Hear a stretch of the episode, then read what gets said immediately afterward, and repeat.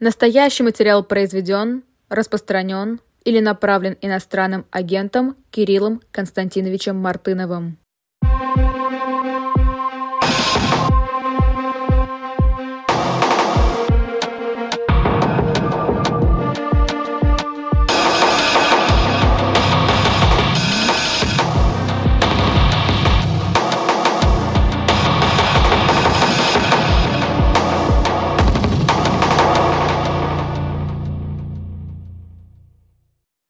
Я приветствую зрителей «Живого гвоздя». Меня зовут Василий Полонский. Я к вам вернулся после слуха эхо, и сейчас я проведу для вас особое мнение с Кириллом Мартыновым, главным редактором «Новой газеты Европа». Кирилл, я приветствую вас. Добрый вечер. А, и перед тем, как мы начнем, друзья мои, телезрители, точнее телезрители, YouTube-зрители, обязательно ставьте лайки под этим видео, а, обязательно подписывайтесь на этот YouTube-канал «Живой гвоздь», если вы тут впервые. Нас уже 792 тысячи, скоро уже 800 тысяч. Распространяйте в социальных сетях ссылки, в том числе и этого интервью с Кириллом Мартыновым. Ну и, конечно же, пишите ваши комментарии. Я уже часть прочитал и включил их вопросы. В любом случае буду их смотреть и переадресовывать их Кириллу. А мы начинаем. Кирилл, и начинаем, мне кажется, с самой такой необычной темы последних дней. Это шпион за Жанной Немцовой. Я напомню нашим телезрителям, что в окружении дочери Бориса Немцова Жанны выявлен агент ГРУ. Им является задержанный в Польше в начале 2022 года баский журналист Пабло Гонсалес. А, во-первых, э, интересно твое мнение. Вообще, как ты считаешь, много ли таких Пабло Гонсалесов в различных различных кругах российской оппозиции и за границей, и внутри России. Угу. Ну, история, мне кажется, вполне повторяет события столетней давности. А, тогда, когда вот сложился, сложилось большевистское государство, а, сложились его спецслужбы, им всем нужно было чем-то заниматься, кого-то разоблачать, за кем-то охотиться и так далее. Наверное, сто лет назад, как нам историки объясняют, э, это еще тем, тем усугублялось, что, э, собственно, белая иммиграция собиралась э, силой оружия свергать советскую власть в какой-то момент времени, готовила какую-то такую армию за рубежом. Были такие разговоры и планы. Вот. А сейчас, в общем, мне кажется, спецслужбам тоже хочется, хочется кушать. А, и они, соответственно, вполне, вполне резонно, это понятная задача, организуют слежку за, ну вот в данном случае, как говорят, за а, дочерью Бориса Немцова. А, это, это вполне, я не знаю, не могу сказать с стопроцентной уверенностью, является ли господин Гонсалес э, агентом, да, у нас есть э, заявление одной из сторон, мы не знаем, есть ли какая-то позиция защиты. Э, польские спецслужбы судя по информации от наших коллег, они нашли на его устройствах документы, которые он буквально отправлял российской стороне, то есть доказательства вполне весомые, отчеты а, человек писал. А, я не знаю, что конкретно, ну, что он из себя представляет на самом деле, тем не менее, несмотря на эти выдвинутые обвинения, но я думаю, что таких людей определенное количество есть. Мне кажется, что сейчас в наших нынешних условиях самое страшное – пожалуй, это не агенты, а страх агентов, а, потому что и сто лет назад, а, и сейчас это вызывает а, огромную паранойю и попытки, значит, в каждом втором или даже в каждом первом такого агента подозревать. И мне кажется, что мне в этом смысле близка позиция, позиция которую я когда-то слышал от э, Льва Пономарева, который сказал, что он с 1975 года конспирацией не занимается. Вот, в принципе, да, у нас э, тоже вот наша деятельность, например, как журналистов, она достаточно публичная, нам иногда нужно защищать наши источники, особенно в России, а в остальном, в принципе, никакой тайны о том, как мы работаем, нету. Если кто-то будет писать про меня отчеты, ну, это, конечно, будет интересная билетристика, да, но, значит, вот ничего, ничего ужасного, наверное, не, не случится. Поэтому я к этой новости, она меня тронула, не скрою, но я к ней призываю относиться спокойно, Тронула меня эта новость потому, что я на конференциях фонда Немцова дважды встречался два года подряд с э, Пабло Гонсалесом. Кажется, его Павел, Павел Рубцов еще по российскому да, да, да, да. Он, да, но это вроде как у него такая была форма натурализации. Он а, на русском говорит как на родном, у него какое-то сложное происхождение. А Пабло, он всегда выглядел таким а, дважды по, по двум причинам, такой довольно белой вороной, на форуме, э, ну, условных каких-то интеллектуалов, простите за, за этот пафос, он себя представлял как бывший военкор, э, значит, с Донбасса, который вот как-то переосмыслил свои взгляды, и в результате, как практически в 1936 году, тут тогда ехали, э, значит, в интербригады во время во время гражданской войны в Испании, а он вот такой баскского происхождения человек, который приехал вот искать истину во время войны в Украине. Это все, все звучало как очень необычная история. Э, вот и, и военкоры на форумах таких, и э, баскское происхождение, и блестящий русский язык при этом он довольно сильно выделялся из, из общего окружения. Мне кажется, что с точки зрения шпиона это довольно странный выбор, если честно. Да? Шпионы должны быть какими-то неприметными людьми, которых никто не заподозривает, не заподозривает в том, что, в том, что они шпионы. Но видеть его, повторю, повторюсь, он действительно довольно сильно выделялся из, э, из людей, которые на, эти форумы посещали. Мне кажется, что как раз мы с ним виделись в районе 2016 года по данным вот агентства это был тот форум э, фонда Немцова, на который, на который э, Гонсалес приехал впервые. Да, я напомню, что агентство считается в России иностранным агентом, как бы это абсурдно и смешно не звучало. А, да, агентство очень много пишет о нем, а, в том числе они пишут, что он а, являлся сыном выходца из СССР, его особо интересовали участники летней школы журналистики фонда Немцова.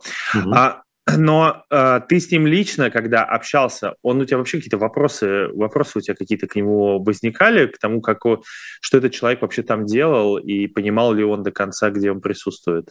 Ну, он все прекрасно понимал, он знал э, многих присутствующих, он, э, ну, как- как-то это нормально, когда журналист собирает информацию, да, и задает вопросы, интересуется, то есть э, в этом смысле в этом смысле не было сомнений в том, что он занимается, что он как бы находится в той роли, в которой, в которой его пригласили организаторы форума, но, повторюсь, он довольно сильно выделялся из общего, из общего окружения. У большинства людей на этих форумах были другие какие-то, это были либо политические активисты из России, либо либеральные журналисты, такие колумнисты, да, и, значит, люди, которые раздают или берут интервью, как вот мы с тобой, вот, либо ученые, а, вот, и рядом стоял вот Пабло Гонсалес, да, и, кстати, ну вот, вот эта штука про, а, про то, что агентство пишет, что он интересовался участниками этих школ, это, конечно, опасная вещь, потому что часть из этих людей в России, и, соответственно, если он, а, если у него есть, были списки, есть списки людей, которые в международных журналистских школах э, участвовали, а потом в Россию возвращались, то, в принципе, этим людям можно шить по нынешним временам любые обвинения, и, и вот тут это уже опасно. Это опасно именно за счет того, что это ну, в разных юрисдикциях происходит. Тут, тут такая работа просто конкретным людям может навредить, такой шпионаж. А перед тем, как мы перейдем к следующей теме, нас смотрит сейчас полторы тысячи человек, 345 лайков, друзья мои, давайте поставим большие пальцы вверх. Понимаю, что выходные лень закрывать экран, но все равно большой палец вверх нам очень поможет, и в том числе больше людей увидит этот эфир. А к следующей теме, мне кажется, это вообще тема номер один, именно информационная пропагандистская тема, я так бы ее назвал. Китай проголосовал за резолюцию ООН неожиданно. А, впервые с начала войны Китай поддержал резолюцию ООН, в которой РФ была признана агрессором в боевых действиях в Украине. А, что это с твоей точки зрения? Угу. Китай наконец-то показал истинное лицо или это как бы и так было все понятно, что никакой поддержки не будет с твоей точки зрения?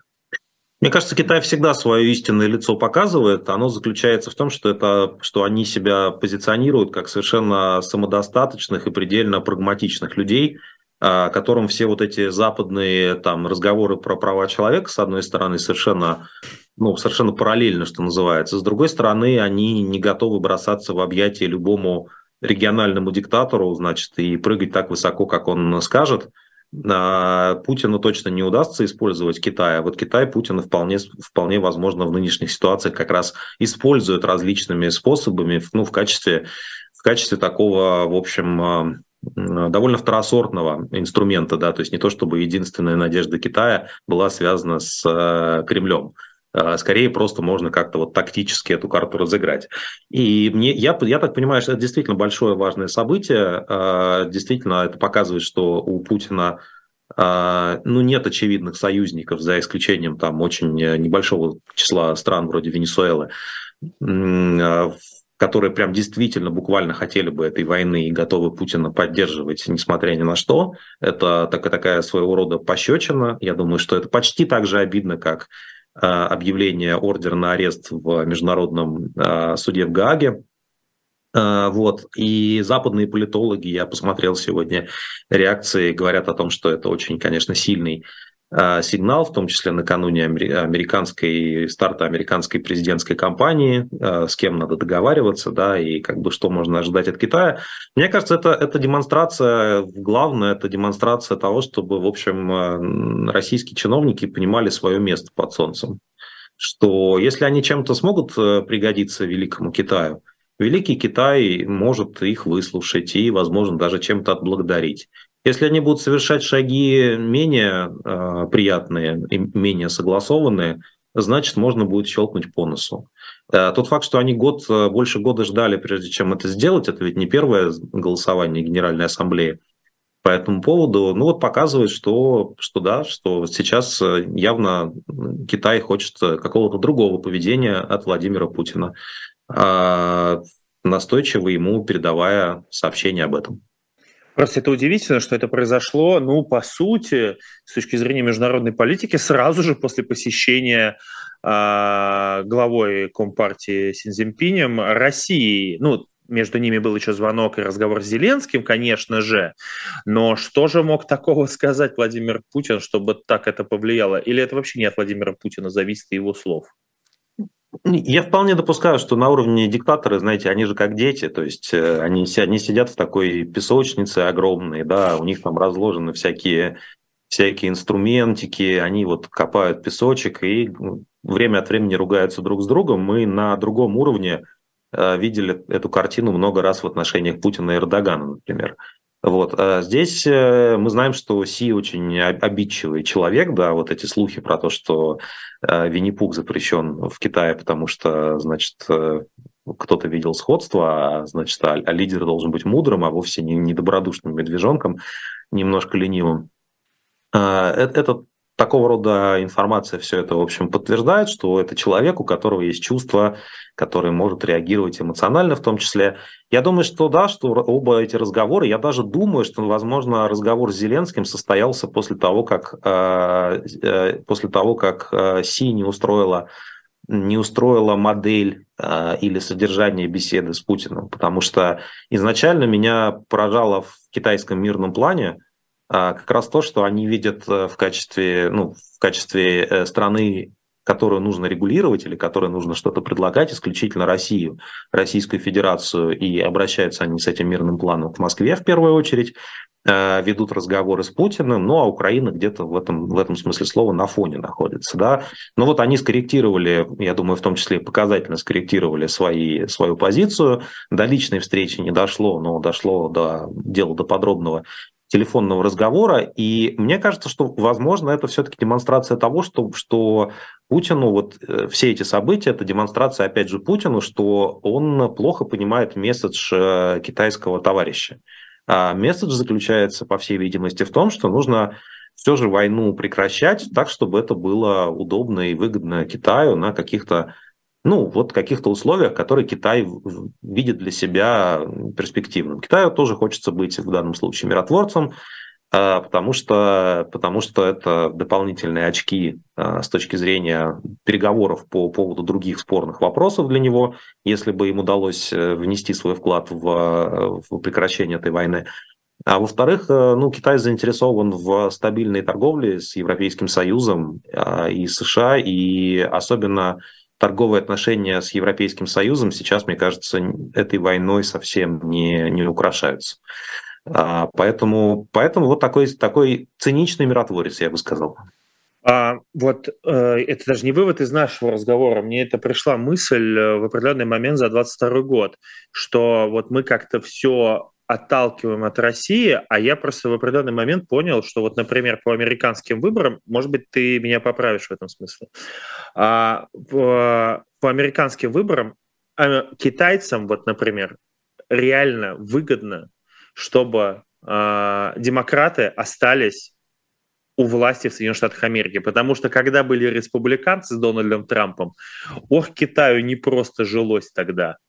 Мне кажется, что вот это тоже довольно интересная история, что сейчас как бы в этом во всем активно участвуют а, те же демократы, активно участвуют в поддержке Украины, а демократы, как бы, они тоже участвуют активно, но они готовы на какие-то другие более сдержанные, а, более сдержанную поддержку. А, тебе не кажется, что тут немножко Китай еще предусматривает линию не только своей партии, но еще и а, демократической? Ты знаешь, мне кажется, что ситуация в самом Китае сильно сложнее. Вот мы, мы, мы как бы предположили, что в США есть как минимум две там, официально партии, еще какое-то количество фракций среди них.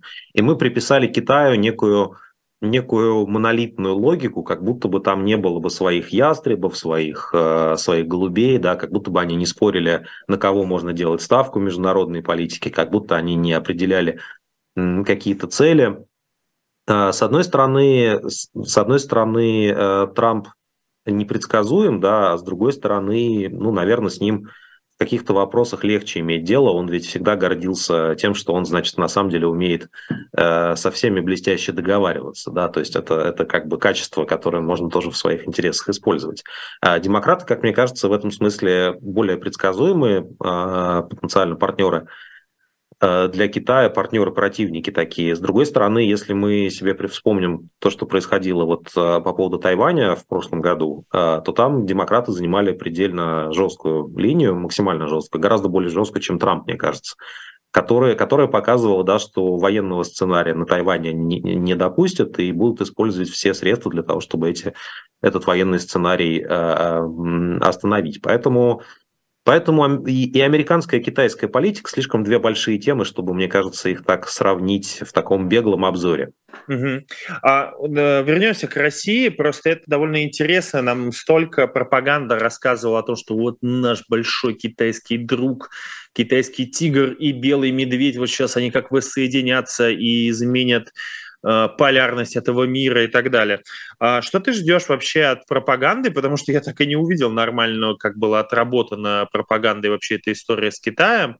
А, и дополнительно к этому у меня вопрос. А вообще вот в Кремле не Владимир Путин, а администрация президента, я не знаю, партия «Единая Россия», а, как они вообще воспринимают Китай? Они воспринимают Китай как что-то сложную конструкцию или так, как нам говорит пропаганда?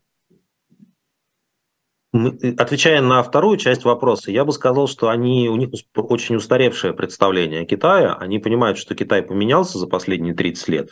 Но в целом они считают, что, конечно, ну я думаю, здесь даже такой элемент расизма есть, что все-таки, ну вот как бы мы это все-таки как-то белые люди, да, у нас там какие-то советские военные технологии были, а китайцы там, они, конечно, научились копировать, города у них большие, населения очень много, но чего-то у них э, не хватает такого. Вот, ну вот как на, во время конфликта за остров Даманский. Да, вот мы все-таки их победили, вот и в случае чего мы тоже всегда окажемся в, этом, э, в этих лидирующих рядах. Конечно, они этого никогда не скажут, но если ты в целом живешь в мире, где люди не пользуются интернетом, и ты восстанавливаешь пионерию, мне кажется, вполне, вполне э, резонно относиться к Китаю, как будто бы сейчас на дворе эпоха кормчего Мао ну или там первые годы реформы, которые за, за его смертью последовали.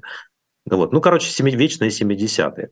Угу. Вот. А что касается пропаганды, ну, я думаю, что они вполне могут этого не заметить, э, как, как часто, в общем, случается, вещи, которые не укладываются в пропагандистский нарратив, российская пропаганда просто технично не замечает и делает акценты на чем-то другом.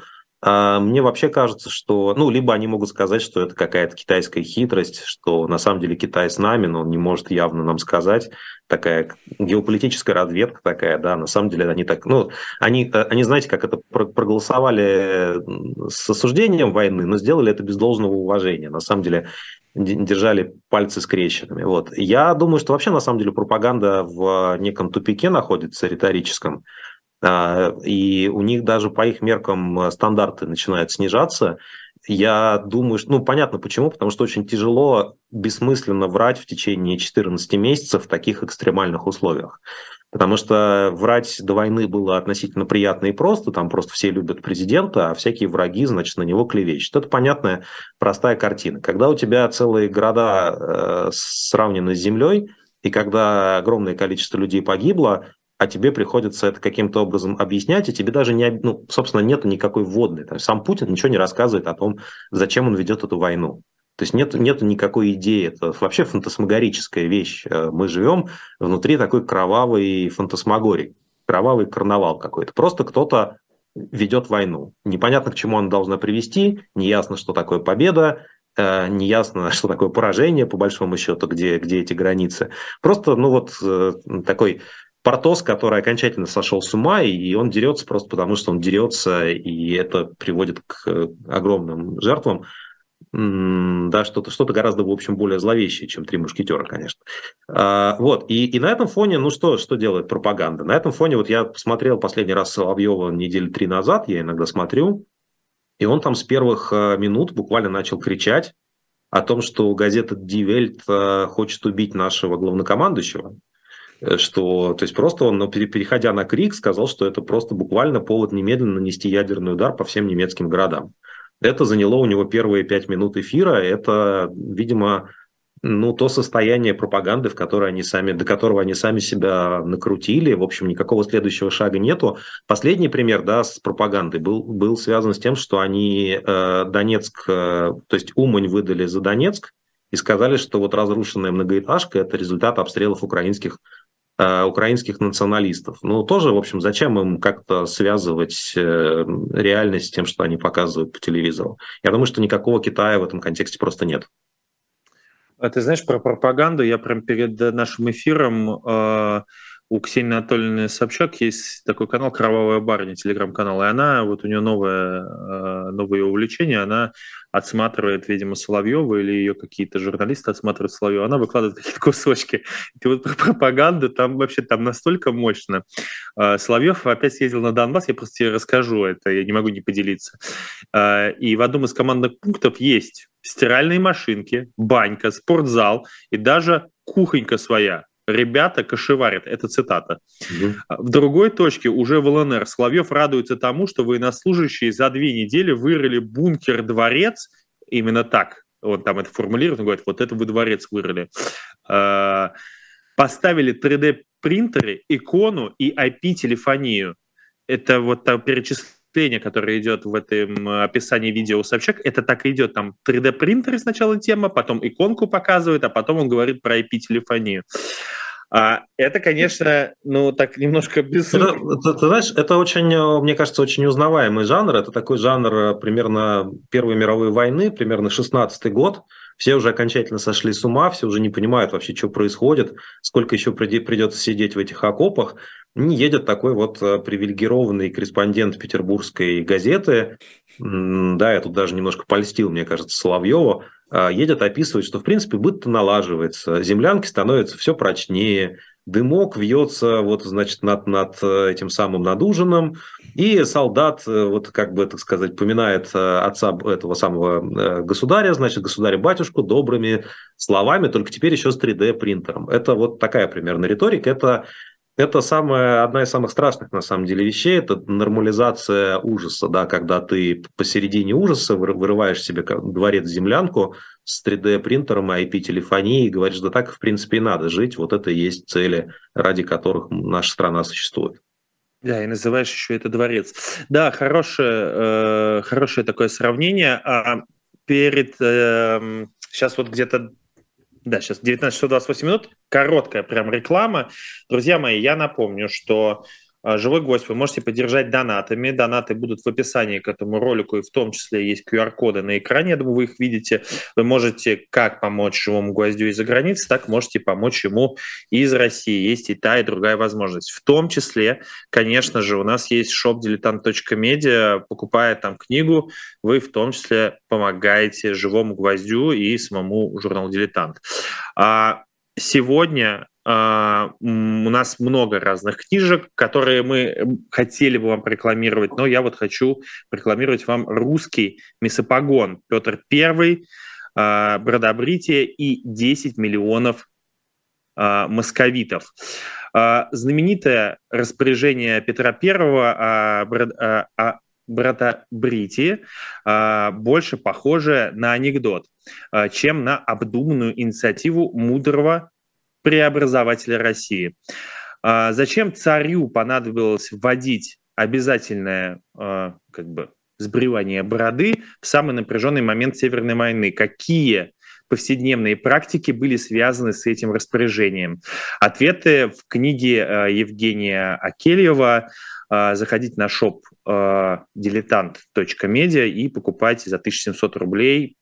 Интересная книга. Вообще почему Петр вдруг решил э, рубить бороды, а не брить, э, более известная формировка, узнаете в этой книге. Всегда интересно узнать казусы российских вот таких императоров, которые когда-то в школе вам о них рассказывали как о самых великих людях этой страны. А мы переходим к более важной теме. Пока в России еще не начали рубить бороды, э, уход Тиндера. Э, мне кажется, это важная тема не с точки зрения того, что бизнес уходит э, какой-то определенный. А интересно, задумался ли ты о том, как будет проходить импортозамещение Тиндера в России? У нас же теперь все импортозамещено. Вот э, мог бы ли ты себе представить, как э, заместят Тиндер в России?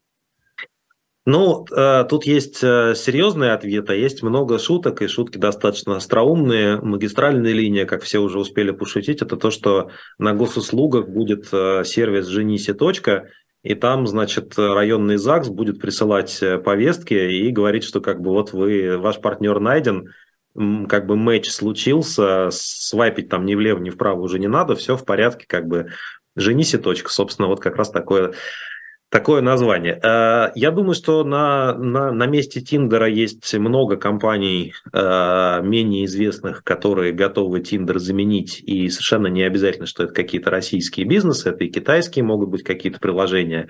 Но я не знаю, то есть какой-нибудь о Cupid, например, как бы это, что это за бизнес и работает ли он в России, но Народным сервисом знакомств э, всегда была Мамба, наверное, она до сих пор еще как-то существует. Э, есть сервисы знакомств э, более специализированные, вроде Pure, которые тоже никуда не уходят. Короче, тут есть, есть что изучать антропологам, да, и, наверное, на если ниша освободится, то, то соответственно, соответственно, и, ну, в общем, мы увидим, как это будет выглядеть. Еще не очень ясно, как выглядит уход, Потому что получается что? Что люди не, не смогут с российских сим-карт регистрироваться, если там привязка к телефону, или, например, а, пользователи, которые по геолокации находятся на территории Российской Федерации, они будут все отключены. Вот. Но, видимо, получается, в Крыму, например, Тиндер будет работать, хотя он, наверное, там и так не работал из-за санкций, да, из-за из оккупации, из-за событий последних 9 лет. Короче, есть, есть некоторое количество вопросов. Я, на самом деле, если серьезно все же говорить, да, я Думаю, что, конечно, эта новость э, довольно прискорбная, потому что она показывает еще, еще один осколок э, нормального, привычного мира, который э, от России откалывается вслед там за Икеей, Макдональдсом и тех вещей, как, типа другими вещами, которых мы и много критиковали, и которыми мы пользовались. У меня вот, наверное, года четыре назад еще была прямо перед пандемией у меня была какая-то очень интересная дискуссия в Московском музее при большом стечении людей о том, как работают сервисы знакомств, как они мешают нам жить или, наоборот, помогают нам жить. И, конечно, всем казалось, что, как вот в, гласит известный заголовок книжки Юрчака, про советское время, что всегда это, ну, как бы это навсегда, да, вот пока, пока не кончилось. Э, трудно было себе представить, конечно, что, что можно оказаться, в, что может случиться со страной, чтобы из нее ушел, э, ушел Тиндер. Еще я вспоминаю, вот, конечно, это замечательное на Невском проспекте, замечательную наружную рекламу, я думаю, что ее многие видели, брачного агентства, который вот там, от, там от Алексея, там не помню, как его, Иваныча, да, который, значит, всех знакомит просто вот таким как бы старым ламповым способом, человечным, без, э, без посредств, посредством, без помощи алгоритмов. Вот. А вот действительно много мы жаловались, даже в каком-то российском издательстве выходила несколько лет назад книга о том, как алгоритмы портят любовь по большому счету, да, что вот раньше-то как-то это был личный выбор, а теперь тебе алгоритмы что-то рекомендуют, и дальше ты находишься в ловушке. Вот так мы теряем связь с современной проблематикой. Мне почему-то вспомнилось из твоего ответа сразу две вещи. Первое, это когда ты едешь на поезде в Нью-Йорке Брайтон-Бич, там такой огроменный плакат, на котором нарисована, э, э, сфотографирована женщина, и рядом написано большими буквами «гадалка» по-русски. Ну вот. А второе, конечно же, это такой легендарный сериал э, «Как я встретил вашу маму», где они пытались с помощью э, тоже компьютеров и различных технологий найти себе идеальную пару. Но, как тебе кажется, это процесс как бы, ну, Тиндер, понятное дело, что где-нибудь э, там в селах и деревнях Тиндер не был популярен и вряд ли бы мог когда-либо стать. В городах-то, понятное дело, это была популярная вещь, а уход довольно, ну, серьезной большой компании из России мы очень много за последние там, год и несколько месяцев говорили об уходе большого бизнеса из России. Когда мы уже перестанем о нем говорить, потому что когда-то летом казалось, что ушли все, а потом нам намекнули, что ушли далеко не все. Когда все-таки этот отток закончится, почему этот бизнес все равно продолжает оставаться в России в той или иной форме? Потому что до этого момента же Тиндер тут был, Коллеги, по-моему, из, из важных историй, которые там всеми грехами в Российской Федерации признаны, э, значит, они, они, по-моему, посчитали, что ушло то ли 10, то ли 20 процентов всех компаний. И мне кажется, мы видим скорее такую пену на поверхности, да, то есть мы видим какое-то количество очень известных брендов, э, которые работают в сегменте B2C, которые что-то продают людям, какие-то услуги оказывают или товары, предоставляют. И вот мы их замечаем, да, и не думаем о том, что есть много других э, видов бизнес, бизнеса, которые напрямую с людьми часто не контактируют и которые, конечно, хотят э, в России оставаться. B2C тоже хотят в России оставаться, в России э, был и, наверное, остается один из самых развитых рынков услуг. Вот этот весь бум нулевых привел к тому, что везде есть ну, какие-то сервисы, цифровые, реальные торговые центры. А, здесь, здесь же простая на самом деле логика. Бизнес же не хочет уходить.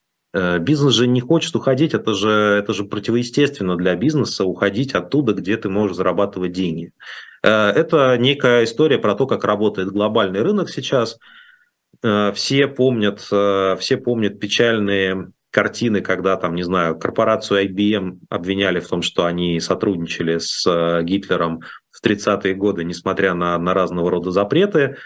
А, вот, никто не хочет потерять еще больше денег в глобальном э, масштабе, если будет э, начата какая-то кампания э, по, по канцелингу того или иного бизнеса. И поэтому бизнесу приходится принимать решение. Если уходить, то, то как? Если, если, если все-таки это решение принято, то с какой скоростью уходить? А можно ли передать кому-то кому-то эти активы, да, для того, чтобы этот кто-то продолжал на них зарабатывать, чтобы уже не было, не было связи с бизнесом. Вот сейчас, сегодня были слухи, не подтвержденные пока, про Adidas, э, который якобы, якобы собирается возобновить фактически бизнес в России, но под другим брендом, да, как бы, то есть это не будут фирменные магазины немецкой компании, ну вот они как-то по-другому будут организованы, а покупать там, по всей видимости, можно будет, но то же самое, вряд ли это будет как бы Абибас.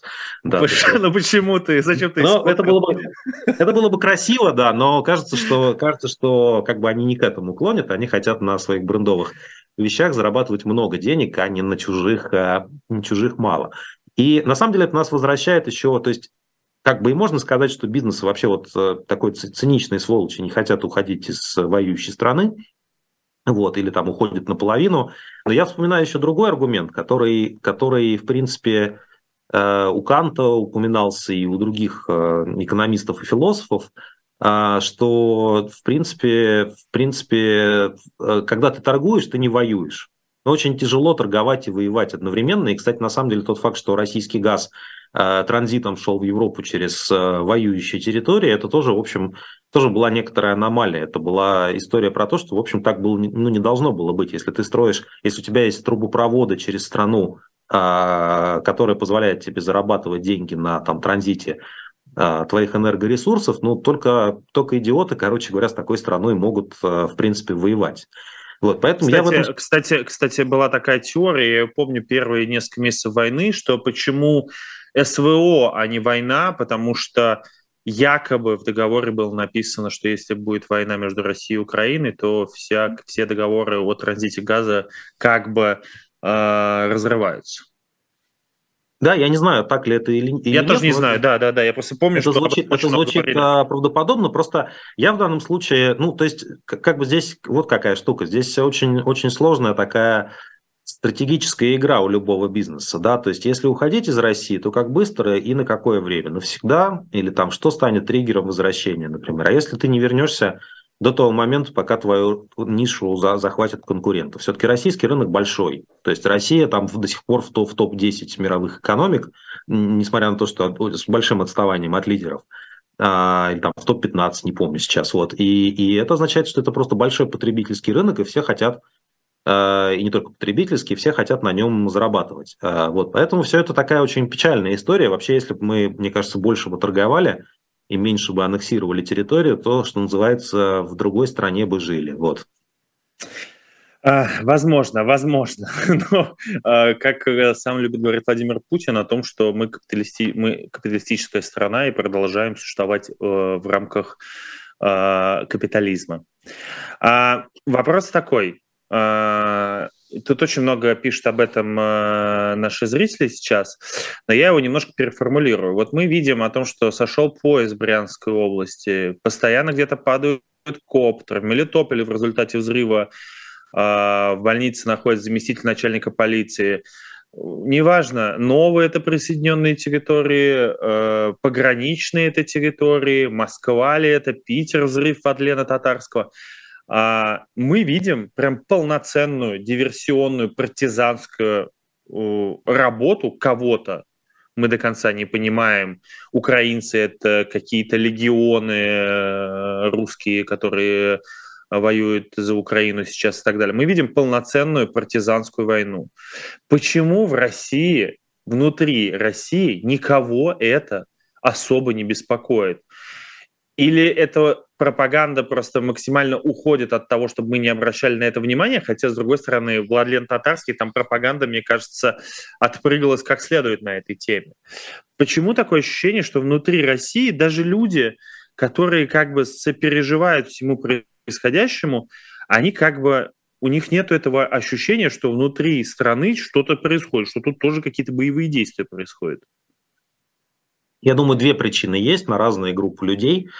А, на тех людей, кто, и это большинство на самом деле, кто решил, что в принципе это как бы не их война в широком смысле слова, и что, в общем, они хотят как максимально дистанцироваться от всего, а, вот эти, вот эти диверсионные акции, они вообще не вписываются в некую картину ну, а, как такой, значит, реакции на какой-то на какой-то вызов, да, на какой-то на, на какой-то раздражитель, в том плане, что ты не знаешь, как реагировать на войну, а тут еще диверсия.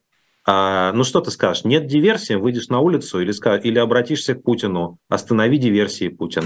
А насколько это ну, безопасно? Да, или ты в полицию напишешь, защитите наших, там, не знаю, детей. А, если ты в течение 14 месяцев приучал себя к мысли, что лучше не оборачиваться, не оглядываться, вопросов не задавать и вести себя тихо, то, в принципе, когда, когда где-то там в твоем регионе происходят диверсионные действия, ты и их тоже обрабатываешь в этой модели. А, мы ничего изменить не можем, мы люди маленькие, лучше всего не обращать внимания на происходящее. Но это немного психологически, я не очень люблю эти аллюзии, но это, немного это напоминает, вот как горожане в пьесе Шварца напоминали, заби... наблюдали за битвой дракона, да, собственно говоря. Ну, то есть зачем замечать, когда все равно дракон опасный по-прежнему, да, а ты, а ты маленький человек, который ничего не может сделать. Что поменяет то, что ты заметишь и будешь волноваться? Лучше, дел... лучше не привлекать внимания. А вторая причина – это у тех людей, которые, которые войну искренне полюбили за это время, я уверен, что это не большинство российского общества, ну, просто все-таки тяжело быть таким а, как бы отморозком, да, и, и, и так долго искренне сочувствовать откровенному смертоубийству без всякой причины, делать это публично, радоваться. Я думаю, что для них а, диверсионные атаки – это, в общем, это некий вызов их картине мира. Потому что в их картине мира Россия великий победитель, окруженная, в общем, жалкими завистниками. И если, если поезд сходит с рельсов в Брянской области, а ЛЭП в тот же день взрывается в Ленинградской области, а, там, в разных регионах России, за много сотен километров от фронта в случае с Ленинградом, с э, Петербургом, то, то ты, ну как, как ты должен это объяснять? То есть как ты должен э, радоваться величию своей страны накануне 9 мая, когда такое происходит. Поэтому лучше делать вид, что этого нет тоже. Ну, то есть, э, вот как это такая сценка у Хармса была, что, значит, там Иван Петрович надевает очки и видит, что на сосне сидит мужик и показывает ему кулак. Он снимает очки и не видит опять никого, и предпочитает считать это оптическим обманом. Вот примерно так же со всеми фактами, которые не вписываются в, а, в привычное, на самом деле, довоенное понимание реальности. А, потому что все-таки но все-таки как бы почти вся работа, то есть у пропаганды такой двусмысленный был подход в течение всех и всего этого времени. С одной стороны, кра караул ужас, и вот-вот начнется ядерная война. С другой стороны, расслабьтесь, не волнуйтесь, воюют профессионалы, у президента есть план. И вторая, конечно, перспектива гораздо более привлекательная и понятная. Надо просто подождать. Надо просто подождать, когда все само кончится, и мы опять проснемся 23 февраля и пойдем 22 года и пойдем отмечать э, праздник защитника Отечества, как будто ничего не было. А вот ты сейчас просто коснулся этой темы про пропаганду, а, ее восприятие, да, как она реальность э, преподает, я по-другому бы не, не сформулирую, преподает обществу. А вот тебе не кажется, что вот мне в определенный момент э, даже такое было ощущение, когда началась частичная мобилизация, что скорее всех этих людей, о которых мы говорили, о разных слоях, изменит тот самый телевизор и радио, который в определенный момент начнет говорить что-то другое. Потому что во время мобилизации а, там, может быть, остались какие-то главные ястребы типа Соловьева а, и Киселева, которые говорили, а на всех остальных каналах в общем, не стеснялись даже пропагандисты, говорят, ну да, слушайте, проблемы все-таки есть, проблемы есть. И как бы вся страна за ними повторяла, говорила, да, проблемы все-таки есть, проблемы есть, проблемы есть. Тебе не кажется, что вообще вот это все мироощущение в России, внутри страны, может изменить как будто бы только вот этот говорящий телевизор? Ну, я не думаю, что у телевизора есть какая-то какая именно магическая функция. То есть э, он э, является... Ну, понятно, что это просто самое популярное медиа, хотя вот YouTube, э, он просто сильно фрагментирован, ну, там 50 миллионов человек, и, конечно, это тоже огромная аудитория в России. Я думаю, что телевидение, с одной стороны, является приложением к некому к некой общественной жизни или к ее отсутствию. А, а с другой стороны, ну то есть это, это не единственный институт, который пр производит э, изменения и, и который э, и я не думаю, что пропаганда нас, только пропаганда нас туда привела, где мы сейчас есть. Если бы там не уничтожались выборы и суды и дальше по списку, то мне кажется, что один телевизор не справлялся бы. Вот. А с другой стороны, ответ, ну, здесь очень, очень простой ответ, это природа конформизма, которая заключается в том, что люди в целом не склонны э, обычно рассуждать о предметах, которые их напрямую не касаются. Ну, я не знаю, там, там ты за смертной казни или, или против. Ну, я вот лично никого не казнил, и поэтому в строгом смысле слова я могу быть ни за и ни против. Но я могу понять, как сейчас в обществе считается правильным, и ответить на этот вопрос э, так, как принято считать в моем обществе, чтобы быть с нормальными людьми. Если в большинстве, как бы в обществе считается быть стыдно за смертную казнь, значит, я говорю, да, наверное, нет все-таки. Ну что мы, 21 век, какая смертная казнь? А если в обществе все говорят, да ладно, столько этих э, маньяков-террористов, всех надо, конечно, казнить, я тоже говорю, да. Это, это не, не история про то, что у меня есть какие-то прям жесткие убеждения на этот счет, а это история о том, что я ну, как, как бы перекладываю на себя ответственность на то, как сейчас принято думать. Это природа. Конформизм с социологической точки зрения – это термин нейтральный и достаточно полезный, потому что люди не могут все думать одновременно обо всем. А, ну, как бы вот даже так называемые интеллектуалы, они ни черта ни, ничем не, не отличаются от э, всех остальных людей, они тоже думают о чем-то там одном иногда, когда возможность какая-то есть или повод. Вот. Поэтому нужно ориентироваться на то, как думают другие люди, которых мы считаем, ну, не знаю, как, которые, мнение которых мы считаем нормальным.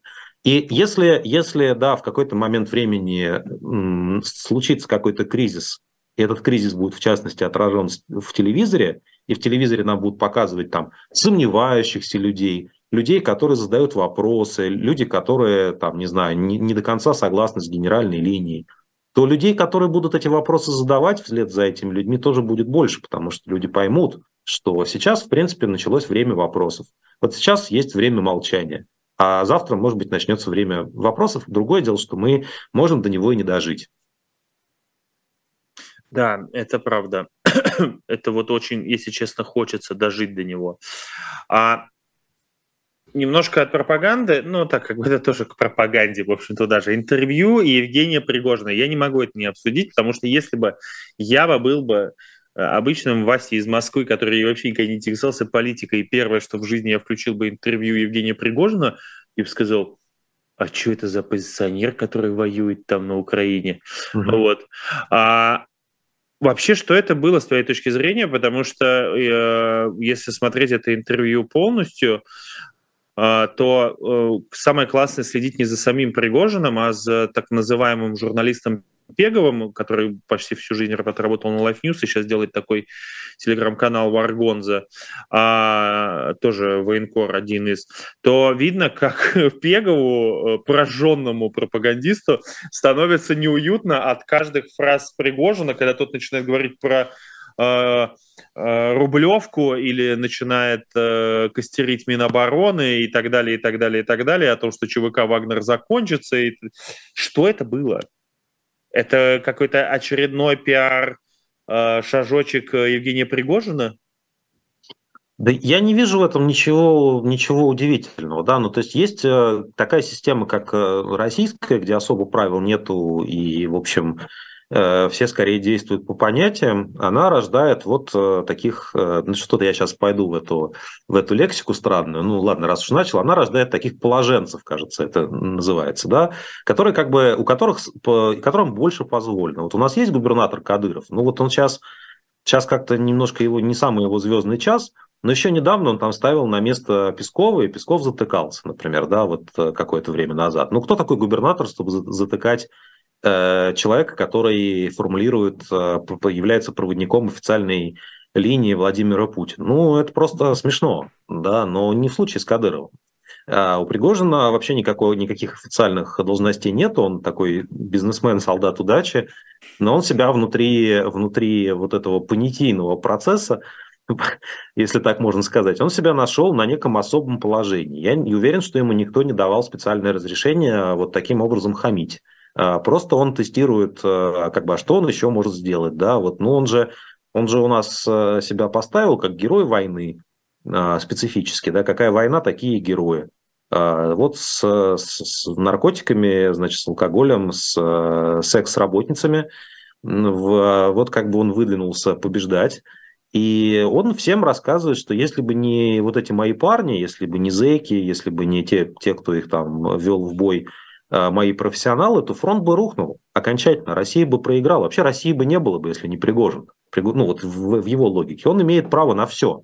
Он имеет право, ну вот, наверное, ему, наверное, ему нельзя э, напрямую обвинять Путина, потому что здесь его, его понятийный аппарат закончится.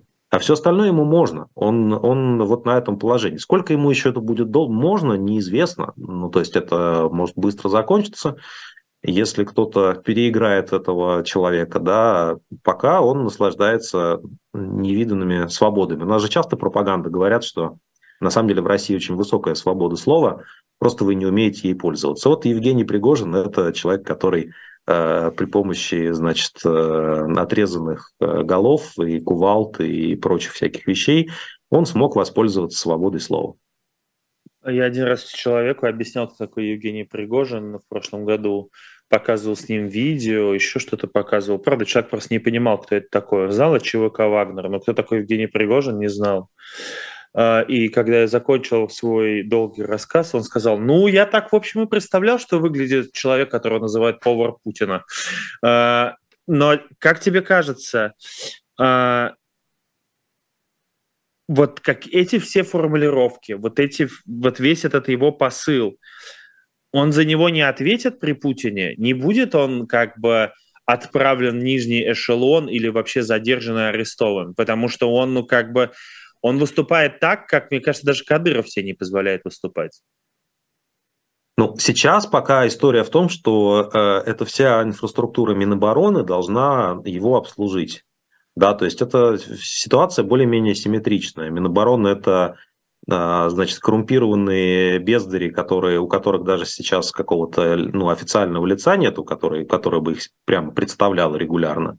А Пригожин, значит, это такой self-made э, человек, который все время всем рассказывает, что если бы без него бы все рухнуло.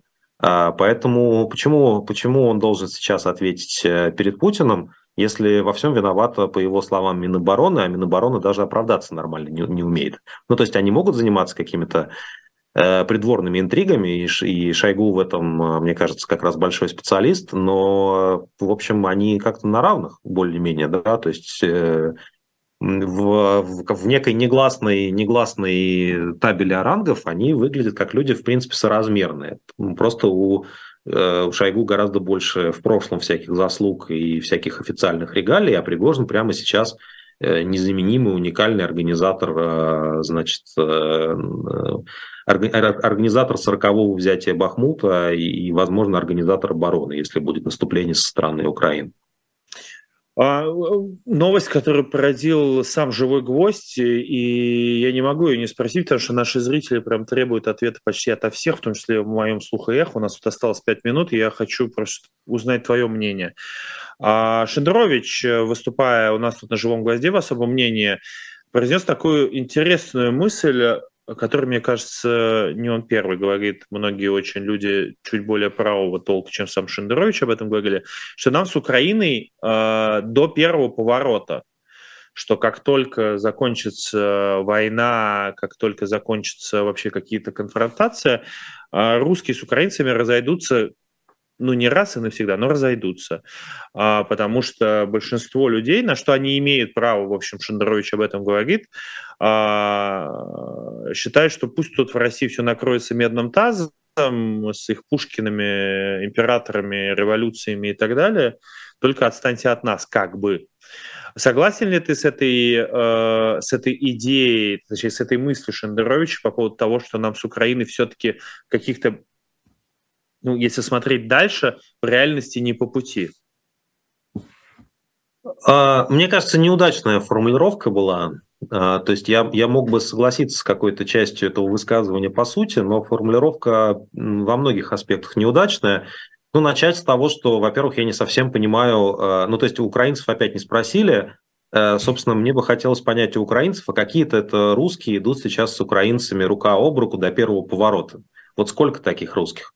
А, сколько их, а, не знаю, 100 человек, 50, а украинцы точно просили с ними идти. А может быть, в общем, и не надо с ними ходить. Может быть, никто как-то не, просил Шендеровича или кого-то из нас о помощи. Может быть, мы и не можем эту помощь э, предоставить. Вот. Ну, то есть история про то, что есть некое движение незаменимых русских либералов, которые пошли спасать Украину до первого поворота, э, мне кажется, некоторым, э, некоторым все-таки преувеличением. Мы, ну, просто, то есть я, я очень скромно в этом смысле слова предлагаю оценивать наши нашу деятельность. У нас э, просто, э, как у людей, сохранивших какие-то остатки разума, мне кажется, насилие и война вызывают отторжение. Мы об этом говорим. Вот все, что мы делаем, по большому счету. В этом вообще никакого героизма нету. Второй вопрос, э, если предположить, что все-таки Россия с Украиной куда-то там идут, какая-то типа прекрасная Россия будущего, если она будет существовать либеральная Россия, демократическая, то если предположить, что это так, то, собственно, непонятно, почему не по пути. Э, мне кажется, что э, демократической России довольно долго придется теперь как бы беспокоиться о том, чтобы, ну, как бы переспрашивать, а все ли мы сделали для Украины, возместили ли мы ущерб, значит, да, нашли ли мы военных преступников, создали ли мы такие инструменты, институты, которые гарантируют, что подобного рода война никогда не повторится. И я ничего не вижу здесь первого поворота, я вижу какой-то лабиринт скорее. Если вообще кому-то там будет ходить, если, а, если будет вот эта как бы российская группа демократов, которые куда-то будут ходить дальше, если они справятся, выживут, и у них есть, у нас есть какое-то будущее, то, мне кажется, лабиринт там дальше очень сложный. В том числе отчасти потому, что украинцы будут нам говорить «пошли вон». И, и совершенно понятно, за что. А, последний вопрос, который хотел бы задать, я просто перебежал вниз, у меня там было еще много разных тем. Оппозиция 1 марта в Берлине подписала декларацию, которая, в общем, осуждает действия России, называет Россию определенными словами. А, и там есть такой важный довольно пункт, который обсуждают уже давно. Они также воздерживаются от публичных конфликтов в демократических и антивоенных движениях. А, это вот про те 50 человек, о которых ты говоришь, которые идут с украинцами вместе а, до первого поворота, ну, по одному пути, в общем. Как тебе кажется, вот это движение, которое сделали не только политики, но и журналисты, как я понимаю, там подписывали это, и многие-многие-многие другие люди, а, это означает, что все-таки там, на Западе, политики, активисты, журналисты, смогли объединиться. Вот то, что ты увидел, вот то, что было подписано 1 марта.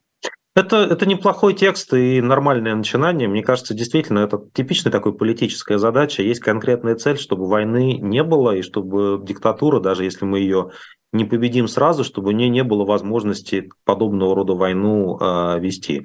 А все, кто этого хочет и готовы способствовать, мне кажется, могут быть э, частью какого-то общего политического движения сейчас. Зачем ссориться, я действительно не понимаю. Абсолютно согласен, не понимаю, зачем ссориться. Нас смотрело в топе почти 4,5 тысяч человек, 1100 лайков. Друзья мои, заканчиваю этот эфир. Поставьте большой палец вверх. Кирилл Мартынов, главный редактор «Новой газеты Европы», был со своим особым мнением для вас в прямом эфире на «Живом гвозде». Кирилл, спасибо тебе огромное. Спасибо. А я с вами прощаюсь. Увидимся, я думаю, уже на следующей неделе. Для вас работал Василий Полонский. Всем пока.